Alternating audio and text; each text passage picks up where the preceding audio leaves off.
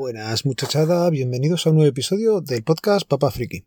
Otra vez por aquí y nada, disfrutando de la Semana Santa, un tanto atípica en nuestro caso. Os cuento, tenemos un familiar enfermo y nos hemos traído a uno de sus hijos con nosotros de vacaciones, con lo cual cuando ya te mueves cinco personas es una odisea, pues moviéndote seis en el mismo coche, pues ya os podéis imaginar.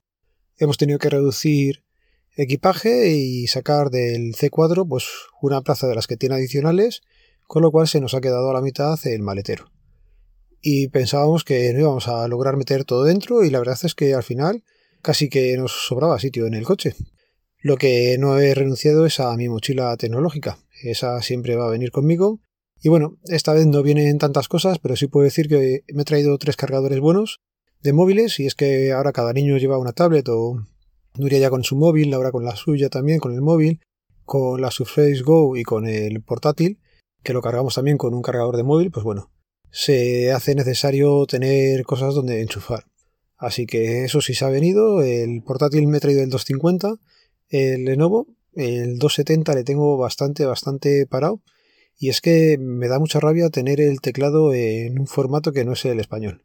Y ya no es por la colocación de las teclas, es por la serigrafía, sobre todo, pero bueno.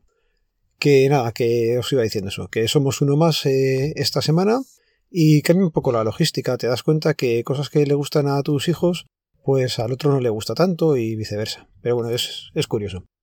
¿Qué cosillas os quería comentar? Pues nada, estoy pudiendo modificar cosas de Home Assistant en el NAS gracias a tener instalado Zero Tier. La verdad es que hasta que no sales de casa no te das cuenta de lo útil que te es y estos días que tienes bastante tiempo libre, pues te puedes poner a mirar de vez en cuando cosillas. ¿Qué he estado haciendo en distancia? Pues mira, he estado colocando dentro de Home Assistant pues una automatización que me avisa cuándo se enciende y cuándo se apaga la lavadora. Que parece que es una tontería, pero claro, antes la lavadora estaba dentro de casa y pitaba. La oías y bueno, pero ahora estando en la terraza pues dices, no sé si ha terminado o no.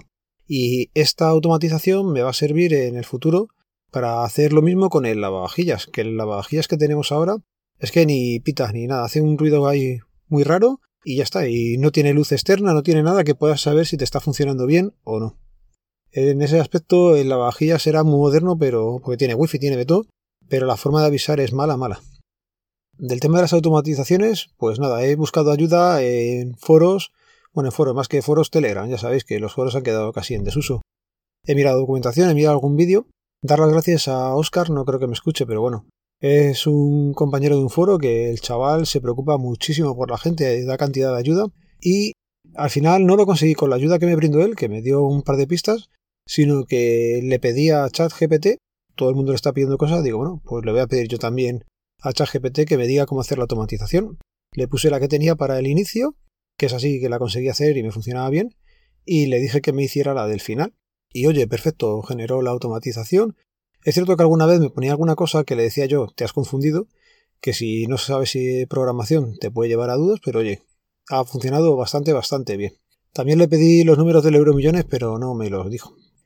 Bueno, otra cosilla, y con ella ya os dejo y termino. Pues, ¿os acordáis de la aplicación de Too Good To Go? Aquella aplicación que servía para salvar packs de comida y estaba bastante bien, por un módico precio pues te ibas llevando cosillas. Pues nada, aquí cerca donde estamos hay un VIPS y normalmente es complicado cogerles a ellos un pack, pero ayer por la tarde lo conseguí y menudo chasco, macho. No es porque el pack haya sido malo, no, es que directamente tenía que recogerlo hoy a las 5, me he acercado allí y me habían cancelado el pedido. Una cosa que no me había pasado nunca en Madrid, me ha pasado aquí fuera y es, es un fastidio, más que nada por el tiempo que pierdes y es cierto que te avisa con un correo la aplicación, pero pues no estás pendiente del correo. Como nunca me había pasado, pues que sepáis eso, que puede llegar el establecimiento, está hablando con la responsable y me está explicando que la aplicación les genera los pedidos y que si ven que no, pues que te lo pueden anular. Ya le he dicho que en Madrid nunca había pasado y aquí el primero que hago con ellos, pues zasca, en toda la boca. Total, que me he quedado sin el pack, pero bueno. Otra cosilla que os recuerdo, jueves 6, cuando estoy grabando esto por la tarde, seguramente espero publicarlo el viernes 7 de abril, ha salido hoy ya el episodio de Charlando con, en este caso con Vanessa. Es una manipuladora de champiñones. Bueno, el título lo hemos cambiado porque dicho así a que suena bastante mal. Nos echamos una risa con ello, Pero bueno, en las notas del programa os dejo el enlace para que lo escuchéis. A mí me ha resultado una charla bastante curiosa y he aprendido pues cosas del proceso que pensé que estaría automatizado y no lo está tanto como pensamos. Así que nada, ya digo, dar un poquito de cariño al audio que, que Vanessa se, se merece los comentarios que le hagáis llegar. Ya sabéis que el podcast pertenece a la red de sospechosos habituales, que podéis seguirnos a través del feed feedpress.me barra sospechosos habituales, disfrutar las vacaciones, cuidado con la carretera y la vuelta. Un saludo, nos vemos, nos leemos, nos escuchamos. Adiós. Vuelve Euskalpod. Euskalpod 2023. En la sala Bilbo Rock de Bilbao. 15 de abril, de 10 de la mañana a 8 de la tarde. Charlas, mesas redondas, podcasts en directo y el mayor punto de encuentro del podcasting vasco. Allí nos escuchamos.